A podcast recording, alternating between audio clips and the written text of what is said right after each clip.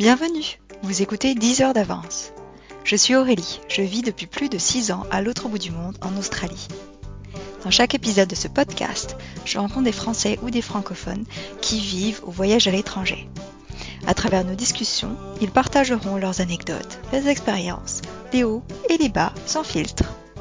J'espère que vous pourrez appliquer leurs conseils et que cela vous inspire à voyager plus, ou carrément vous installer dans un autre pays. Bonne écoute Pour cet épisode, partons en Amérique latine, au Chili. Thomas, qui est de la région grenobloise, vit depuis 6 ans à Santiago de Chile avec sa petite amie chilienne, Lucia. Écoutez cet épisode si vous avez envie de savoir ce qu'il y a à découvrir dans cette ville et dans ce pays magnifique. J'ai beaucoup ri quand Thomas m'a raconté une anecdote qui est arrivée à ses parents qui inclut un concept de café original propre à la ville où il vit. Il parle également de la crise sociale, Covid-19 et les différences culturelles propres au Chili et comment il a surmonté la barrière de la langue. Bonne écoute, enjoy Est-ce que tu étais déjà allé au Chili avant de t'installer? Est-ce que tu connaissais des gens qui vivaient là-bas? Pas du tout. En fait, euh, je connaissais pas du tout le Chili. L'histoire, en fait, c'était que pendant la, période de mon école d'ingénieur, euh, j'avais très envie de vivre une, expérience à l'international. Je voulais pas suivre en fait le, chemin classique qui est d'étudier en, en, région et puis après d'essayer de trouver du boulot et le seul boulot que tu trouves c'est à Paris alors que dois bouger à Paris et puis après au bout de quelques années tu détestes Paris et tu vas absolument retourner en région c'était un peu le schéma classique que je voulais éviter très très envie de, m'essayer à l'international alors j'ai d'abord fait un stage de ce qu'ils appellent le stage de fin d'études donc c'est un stage de six mois aux États-Unis en, Californie à San Francisco c'était vraiment une, chouette expérience, mais c'était pas forcément très facile. Et j'ai pas réussi à rester aux États-Unis. J'ai dû rentrer. En fait, en rentrant, euh, vu que j'avais vécu cette, cette expérience-là comme un, un, peu comme un échec, ou au sens où j'ai pas réussi à faire ce que je voulais faire, bah, j'ai essayé de recommencer une autre fois. Puis j'ai eu une opportunité au Chili. Je connaissais pas du tout le Chili. Je savais quand même parler euh, más o menos espagnol. Bah allez, bah c'est parti. Euh, j'avais une opportunité professionnelle, donc j'avais un contexte euh, qui me facilitait un petit peu le déménagement au Chili. Mais donc je suis arrivé et c'était à l'aventure et j'y suis toujours. Quoi. Donc pourquoi le Chili et pourquoi l'Amérique latine?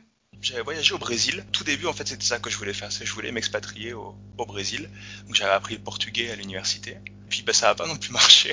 j'avais voyagé avec ma famille et j'avais bien aimé l'ambiance euh, sud-américaine. Et c'est quelque chose qui me, qui me motivait pas mal. J'avais postulé à un programme recrutement en, Amérique latine. Alors, à la base, en, en sélectionnant plutôt le Brésil, on m'a dit, bah, écoute, le Brésil, il y a apparemment l'opportunité. Mais par contre, il y a un plan au Chili. Alors, euh, écoute, si ça t'intéresse, tu nous dis et, mmh. et on te met dessus. Je dis, bah, ouais, ça peut être, ça peut être intéressant et au final comme ça que c'est arrivé.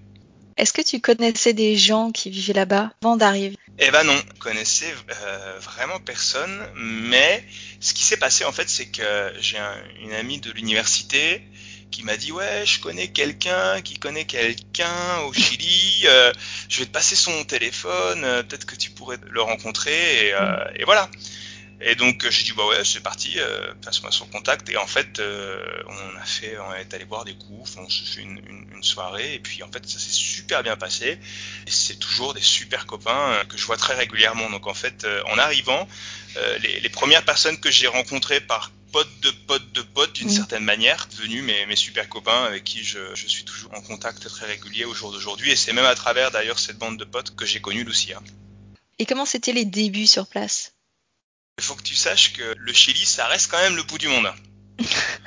Alors, l'espagnol chilien, c'est quand même un sacré truc. Ouais. Tu, tu, as l'espagnol, quand tu es à l'université, tu apprends l'espagnol de Madrid, là, un bel espagnol euh, qui suit les règles de la, de la RAE, qui est l'Académie espagnole, là. Mais au Chili, c'est quand même un autre truc. C'est des gens qui mâchent leurs mots, beaucoup de ce qu'ils appellent les modismos, c'est-à-dire des, euh, des, expressions bien du Chili. Et ils parlent très très vite, pas beaucoup d'articulation non plus. Donc en fait, quand tu débarques, bah, tu comprends vraiment pas grand chose. Ça a dû être compliqué, mais... non, au travail? C'était pas évident au travail, mais heureusement, j'étais quand même dans un cadre très international. Ouais. Donc, je pouvais rapidement switcher soit en français avec quelques personnes, soit en anglais. Donc, ça aidait bien. J'avais des collègues qui étaient euh, péruviens ou brésiliennes également, donc des gens qui parlaient en espagnol déjà un peu, un peu plus soft. Ça, ça aide, hein. Et tu demandes d'articuler, de répéter six fois, et puis, et puis ouais. au, au bout d'un moment, ça va mieux. Hein. Au début, c'est pas évident le, de s'intégrer parce que tu, tu comprends pas, tu comprends pas ce, que, ce qui se raconte, ou alors tu as du mal à suivre les blagues ou ce genre de ouais. choses. Mais, mais petit à petit, ça vient, et, et j'ai surtout eu la chance d'être avec une bande d'amis qui ne jugeaient pas J'étais très content d'avoir un international qui disait pas forcément grand chose, mais qui souriait et puis, euh, et puis qui revenait. Alors du coup, bah, c'était suffisant au final. Et je pense que tu as beaucoup de stress ou beaucoup de pression en fait en disant mince, mais je suis pas drôle, je suis, je suis pas intégré. Euh, tu te mets une pression euh, importante quand tu veux t'intégrer. Alors qu'en fait, de l'autre côté, c'est pas grave. Tu vois, mm. tu peux être là et écouter, et, puis eh ben, on t'aime bien quand même, et dans les trois mots que tu dis, c'est sympa, et la prochaine fois t'en diras quatre et cinq, et, et puis ça va aller mieux après. Hein Donc tu parles de, de, la langue en fait, qui peut être une certaine barrière. Est-ce qu'il y a d'autres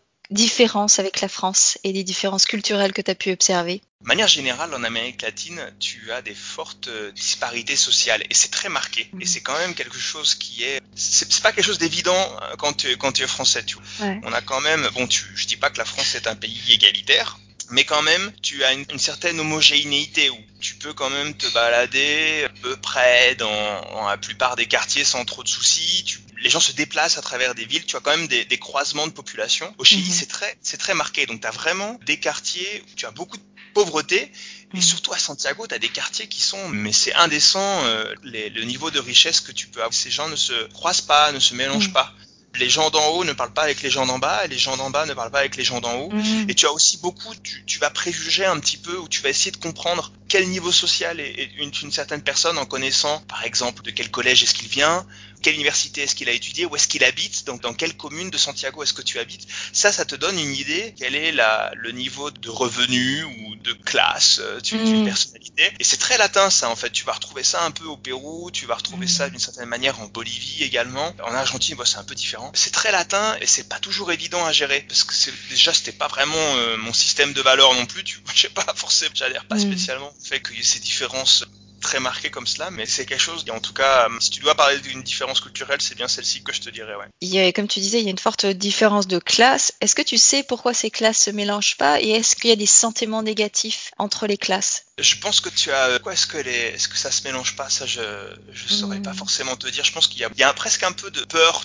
T'as même des mots spécifiques en espagnol pour dire tu, les personnes presque, tu vois, de, de basse classe, les, les, les le roto, le roto, les, les pauvres, tu dis, oh là là, c'est dur, quoi. C'est dur d'utiliser ce truc. T'as un peu d'anxiété, t'as un peu de, presque un peu du racisme d'une certaine manière. En fait, le, en France, c'est très beaucoup de racisme sur le, quel pays tu viens. En Chili, c'est plutôt sur quel niveau de, de revenu, de classe sociale tu appartiens.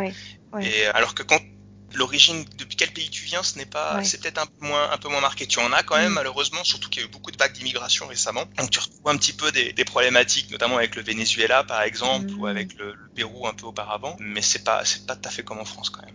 Ouais, c'est super intéressant. Ça me rappelle un peu l'Australie, dans le sens où l'Australie s'est cachée. Quand on est dans la société australienne, ce qu'on voit, c'est qu'il n'y a pas de différence de classe, mais il y a quand même une sorte de réticence ou même une forme de honte par rapport aux aborigènes, notamment, puisqu'il y a quand même un passé tragique avec ce qui s'est passé avec les aborigènes. Les anglo-saxons, ou même les gens qui ont migré par la suite, ont du mal à gérer ça ou ne savent pas, en fait, comment dialoguer avec les aborigènes. Donc c'est intéressant parce que d'après ce que tu me dis, au, Chili, c'est visible et on en parle. Il y a même des mots pour ça et on dirait que les gens ont presque pas de honte à en parler, alors qu'en Australie, on cache tout ça. C'est intéressant comment chaque pays euh, gère ces différences-là.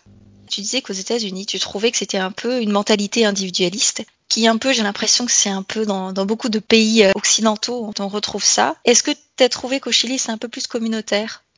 C'est un peu mieux, mais c'est quand même euh, le, Chili. Euh, beaucoup diront que c'est les États-Unis de l'Amérique latine. Hein. C'est un des pays les plus capitalistes de l'Amérique latine. Donc euh, tu retrouveras tous ces, ces, petits vices, etc. Mais, mais c'est quand même quand même un peu plus soft. Ça, reste une culture latine. Ça, reste des latinos. Pourquoi tu aimes vivre au Chili? Je veux dire que c'est quand même Lucia hein, qui, qui, oui. qui, est, une qui, est un, qui occupe une part, euh, une part importante de cette expérience-là. Et, puis j'ai eu une belle, belle intégration, donc j'ai vraiment une petite vie ici qui est très très agréable. Je te disais la bande de potes, un boulot qui me, qui me plaît bien également. Puis en fait, le Chili, c'est vraiment un pays qui est génial. Donc si tu as la possibilité de voyager, je te le recommande tout à fait. C'est aussi un rythme de vie qui est sympa. T'es à, à Santiago, tu es à deux heures de la mer là. Tu, tu pars sur un week-end, allez loulou, on va prendre deux heures de voiture, on est à la mer, on se prend un énorme, un énorme plat de, de mariscos, de, de fruits de mer euh, ça coûte euh, ça coûte rien du tout là. Et tu regardes les vagues, c'est super. Si t'as envie de changer, bah tu vas à la montagne. Bah c'est à trois pas d'ici. En une heure et demie, t'es à la montagne.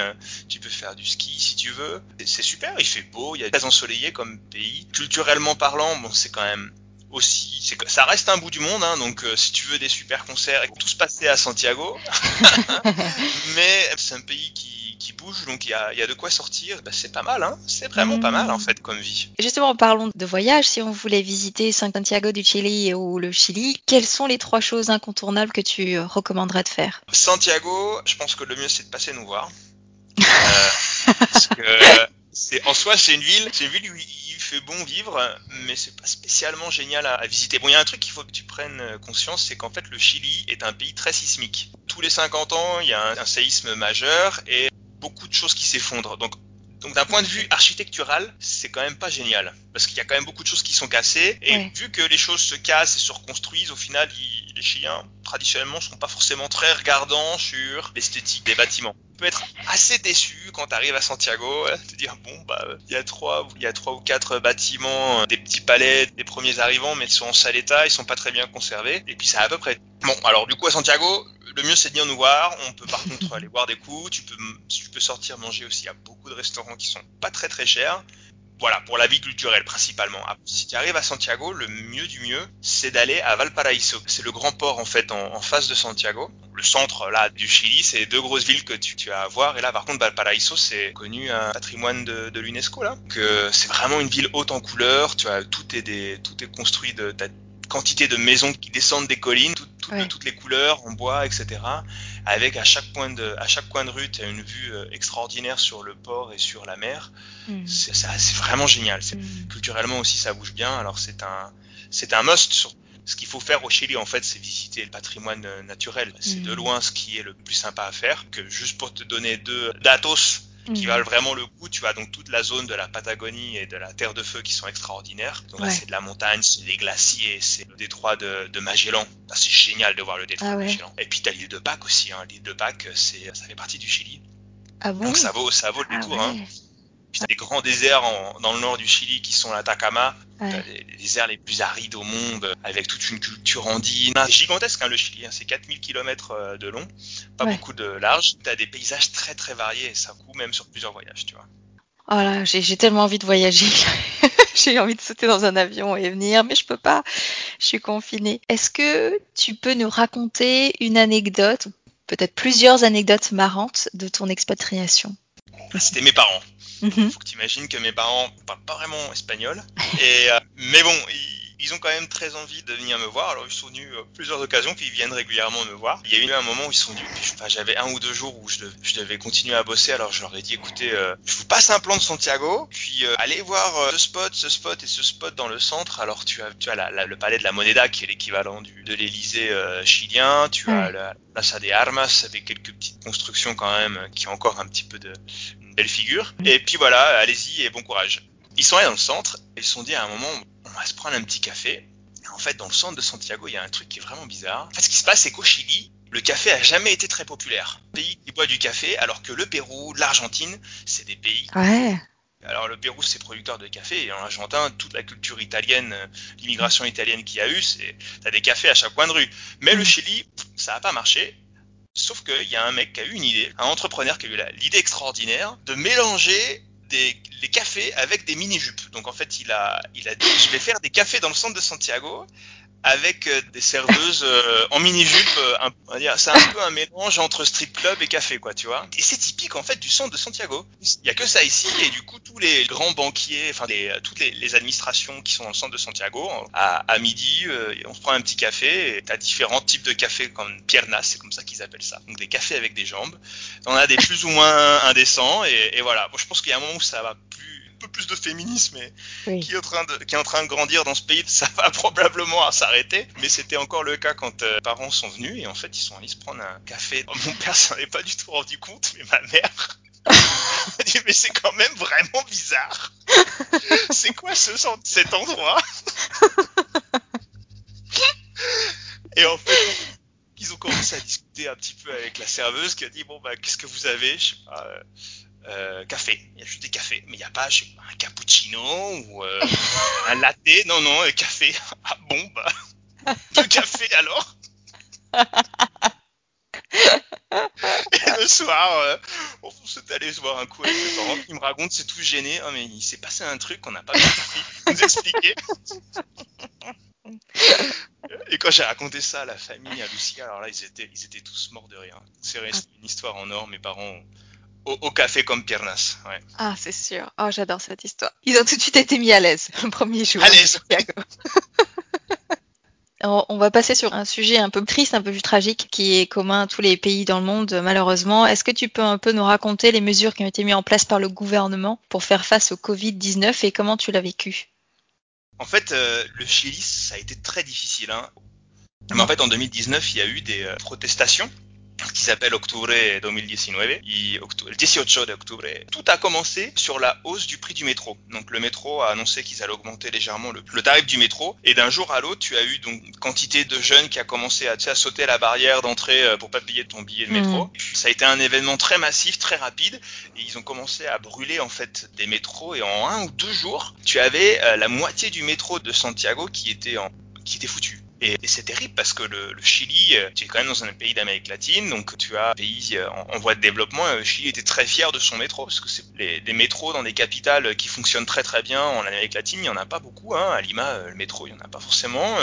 En Argentine, c'est une catastrophe comment c'est maintenu. Le Chili est mmh. très fier, lui, de son métro à Santiago. Et là, c'était mmh. en, en, quelques heures, ça a été complètement dévasté. Quoi. Après, à partir de là, il y a eu des manifestations et des dégradations terribles dans le centre de Santiago. Forte contestation sociale sur le coût de la vie, cette classe moyenne ou, basse classe en fait qui arrive pas à finir les, fins de mois, un petit peu, un petit peu un esprit euh, gilet jaune, tu vois, d'une certaine manière. Beaucoup d'ailleurs de mes copains chiliens me posaient la question euh, en tant que Français comment je voyais la chose avec la perspective des gilets jaunes, mais avec une, une, composante quand même beaucoup plus violente. il y a eu beaucoup de destruction, il y a eu des manifestations avec euh, vraiment du. Alors je dis pas qu'en France ça a été c'était calme, mais au Chili c'était vraiment violent. T'as vraiment des gens qui en ont souffert, donc t'as eu T'as eu cette époque-là euh, difficile, d'activité du centre de Santiago ne, ont dû tout arrêter quoi. Ça a duré beaucoup de temps, il y a eu un couvre-feu, t'avais les militaires dans la rue, c'était pas drôle. Et donc quand ça a commencé un petit peu à se calmer, mais très très lentement, boum, Covid.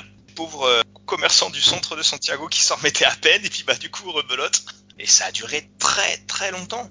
Donc en fait, depuis mars, nous, on a récemment commencé à se déconfiner, donc pendant 130 jours à peu près. Et, euh, tu as eu beaucoup, euh, donc beaucoup de gens qui ont perdu leur travail. Quand tu te dis qu'il y avait déjà des manifs sur euh, sur le coût de la mm. vie et qu'ils n'étaient pas très contents, voilà, ils sont plus perdus, ils ont perdu mm. leur boulot. Et, et, le Chili est pas un pays qui peut s'endetter beaucoup. Ça, c'est mon interprétation, mais au final, tu as des pays, les pays européens, en fait, on, tu peux tu peux arriver un petit peu avec comment on appelle hein, les hélicoptères money là. Tu peux balancer des billets, ça, ça peut marcher quoi. Bon, il y a une certaine pas tout faire non plus, mais ça peut se faire. Au Chili, c'est pas possible. C'est pas possible. Donc en fait, il y a eu un petit peu d'aide par-ci par-là. Tu as eu des, mm. des, caisses alimentaires, mais qui ont mis du temps à, arriver. Mais beaucoup de gens étaient enfermés et puis euh, ils étaient très préoccupés. Hein. La solution qui a été trouvée par le gouvernement, c'est de dire bah, utilisez vos fonds de pension. Donc ils ont débloqué un petit peu la possibilité d'utiliser tes fonds de pension, c'est-à-dire ta retraite. Donc déjà que les retraites n'étaient pas, pas forcément très élevées au Chili, bah, alors du coup elles vont être mm. encore moins élevées parce qu'elles vont payer partiellement euh, la crise du Covid. Tu vois, c'est un peu comme mm. ça que ça se, ça se passe. Donc, là, le pays était déjà euh, en récession en fait, déjà avant le Covid. Était, était déjà bien mal au point, ouais. Ouais pas mal mal au point. Il y avait, euh, je, sais pas, sais pas si tu te souviens, il y avait la, la COP, euh, la COP 20, euh, la COP 19, COP 29, je sais plus, la COP, qui devait, il y avait une COP qui devait se faire à Santiago. En fait, l'histoire, l'histoire, c'était que ça devait se faire au Brésil, et puis Bolsonaro a dit en fait non, et du coup, le président chilien, très fier, ah, attendez, moi je peux le faire, donc il a dit euh, je vais faire ça au Chili, très content, parce que le Chili c'est un petit pays, il n'y a pas grand monde qui habite ici, on est 17 millions d'habitants, donc avoir un événement comme ça international, c'est quand même génial, tu vois, c'était mm. super. Donc il y avait tout qu'allait être prévu, COP à Santiago, et puis en fait ça a dû être également annulé pour ces histoires de protestations urbaines, donc c'était quand même mm. dur pour le Chili de dire bah désolé, euh, en fait ça se fera pas à Santiago quoi. Ouais, c'est vraiment pas simple hein, cette situation. C'est intéressant par rapport à ce que tu dis aux pensions. En fait, c'est ça a été le cas en Australie aussi. Hein. Donc le gouvernement ah a, dit, ben si si vous avez besoin de taper en fait dans votre fonds de pension, vous pouvez. J'aimerais qu'on parle un peu de, de ton expérience. Qu'est-ce que tu as appris toi à l'étranger sur toi-même? Alors il y a, y a quelque chose de de fondamental, on part euh, vivre à l'étranger, c'est qu'on apprend en fait à se débrouiller tout seul. On peut appeler les parents éventuellement quand on a besoin d'inspiration ou des choses comme ça, mais d'une manière générale, c'est quand même tout seul qu'on doit trouver des solutions. Et ça, c'est vraiment quelque chose, si je devais te dire qu'est-ce que tu apprends quand tu vis à l'étranger, c'est vraiment ça, te retrouver tout seul. Le reset, là, bon, bah, du coup, euh, je débarque, je connais personne, et puis je vais devoir me construire, et quelques difficultés, bah, c'est moi qui vais devoir trouver les, solutions mm. d'abord comme je le peux. Donc ça, c'est vraiment, c'est vraiment quelque chose que j'ai appris sur moi en tout cas. Après, sur les autres, en fait, c'est quelque chose que j'ai pas forcément dimensionné quand je suis arrivé au Chili. Euh, mais en fait, les Français sont quand même un peuple, surtout euh, ouais, dans ma famille, on est pas mal gratiné, on va dire, sur ce sujet-là. mais on est, c'est un peu un peuple de testataires, euh, de joutes oratoires, de grandes discussions, de débats, de, pour, de contre et de, de confrontations verbales. C'est très, on est comme ça, on, on aime bien se chamailler, tu vois. C'est faire un scandale, tu vois. On adore faire des scandales. Et ça, en Amérique latine, c'est vraiment pas ce qu'il faut faire. Les latinos, euh, surtout quand tu as quelque chose qui est difficile à dire ou une critique à faire, il faut être très précautionneux parce que ce sont des gens très sensibles. Tu ne vas pas à la confrontation, tu, tu n'élèves pas la voix quand tu es énervé euh, devant quelqu'un. Alors ça, mais, mais ça, je ne savais pas du tout. Plein de situations, en fait, je commençais à m'énerver comme bon, bon franchouillard, et en fait, c'était une très mauvaise idée. Euh, mhm. c'est pas du tout comme ça qu'il faut gérer les conflits. Il faut en fait prendre la personne à, à partie. Faut pas, ça veut pas dire qu'il faut pas avoir de conflits. Les mhm. conflits, ça fait toujours partie de la vie, mhm. mais il faut savoir le prendre beaucoup plus au calme. Il faut faire attention de manière générale pas critiquer la personne comme elle est. Bon, ça, c'est un truc que tu apprends aussi au, travail, hein, mais euh, pas, pas critiquer la personne comme telle, mais vraiment se, se focuser sur les, les faits parce que mm. sinon ça peut être très très mal pris quoi. Et euh, est-ce que ça a été difficile pour toi de faire ça? Parce que enfin je veux dire pendant des années en fait tu as appris à faire d'une certaine manière, à gérer les conflits d'une certaine manière et puis d'un seul coup on te dit bah non en fait ça marche pas, faut ben changer ça. Ça t'a pris un certain temps? On me l'a plusieurs fois reproché, donc on, plusieurs fois on l'a dit euh, mm. dans un, à la fois du côté euh, des copains et puis aussi euh, et puis même au, boulot. Hein, dire tu parles pas comme ça aux gens, Thomas, surtout pas ici, c'est pas comme ça que ça se fait. Et puis de manière générale, quand tu réagis en, en haussant ton, en faisant ton scandale, comme on dit, c'est tu sens que la réception n'est pas celle que tu aurais attendue. Tu vois, tu sens qu'en fait la, la, personne en face de toi ne réagit pas comme ce que tu aurais espéré en France, donc tu te dis d'un coup tiens c'est bizarre, c'est pas ce que c'est pas l'effet attendu tu vois. Ouais. Et là, tu te dis, en fait, peut-être que c'était pas comme ça qu'il fallait le dire. ouais. Est-ce que c'est comme ça aussi avec, euh, avec ta petite copine? On a, on se connaît bien. Là-dessus, au final, euh, c'est anticiper un peu ces trucs-là. Et puis Loulou, je l'ai connu après avoir déjà vécu un certain temps au Chili, donc je pense que quand j'ai commencé à la connaître, j'étais déjà un peu plus euh, latino-compatible que quand je suis arrivé. Et la dernière question, c'est qu'est-ce que tu aurais aimé qu'on te dise avant de partir? C'est d'apprendre à accepter que les choses euh, vont pas se passer comme ce que tu, tu l'aurais imaginé. Au Chili, ça reste un pays latin, donc de manière générale, plus de choses qui se font en dernière minute, euh, beaucoup plus de choses qui sont de manière informelle, un peu à la débrouille. En Europe, tout était un peu déjà un peu plus structuré. Quand tu as un problème d'accident de voiture, par exemple, tu as un numéro qu'il faut appeler, et telle personne, etc. C'est déjà quand même bien structuré au Chili, c'est déjà un peu plus non mais j'ai un, je connais un mec qui a 10 km là, il est boulanger, mécano, il va pouvoir t'aider. Ah bon Ok. C'est un peu le plan B quoi. Euh, c'est quand même beaucoup plus comme ça. C'est beaucoup plus de l'imprévu et d'apprendre. Il y a beaucoup plus de choses qui sont laissées à l'imprévu et on se débrouillera. C'est la vie aussi, mais, c'est un truc que tu peux apprendre ici. Ça aurait été bien de me dire aussi euh, au départ, euh, tu peux laisser plus de choses à l'imprévu, c'est pas si grave. Eh ben merci beaucoup Thomas, merci d'avoir partagé ton expérience avec nous. Bah, C'était un plaisir. Merci beaucoup pour votre écoute. Si cet entretien vous a plu, abonnez-vous sur la plateforme de votre choix. J'ai hâte de vous retrouver pour le prochain épisode. À bientôt!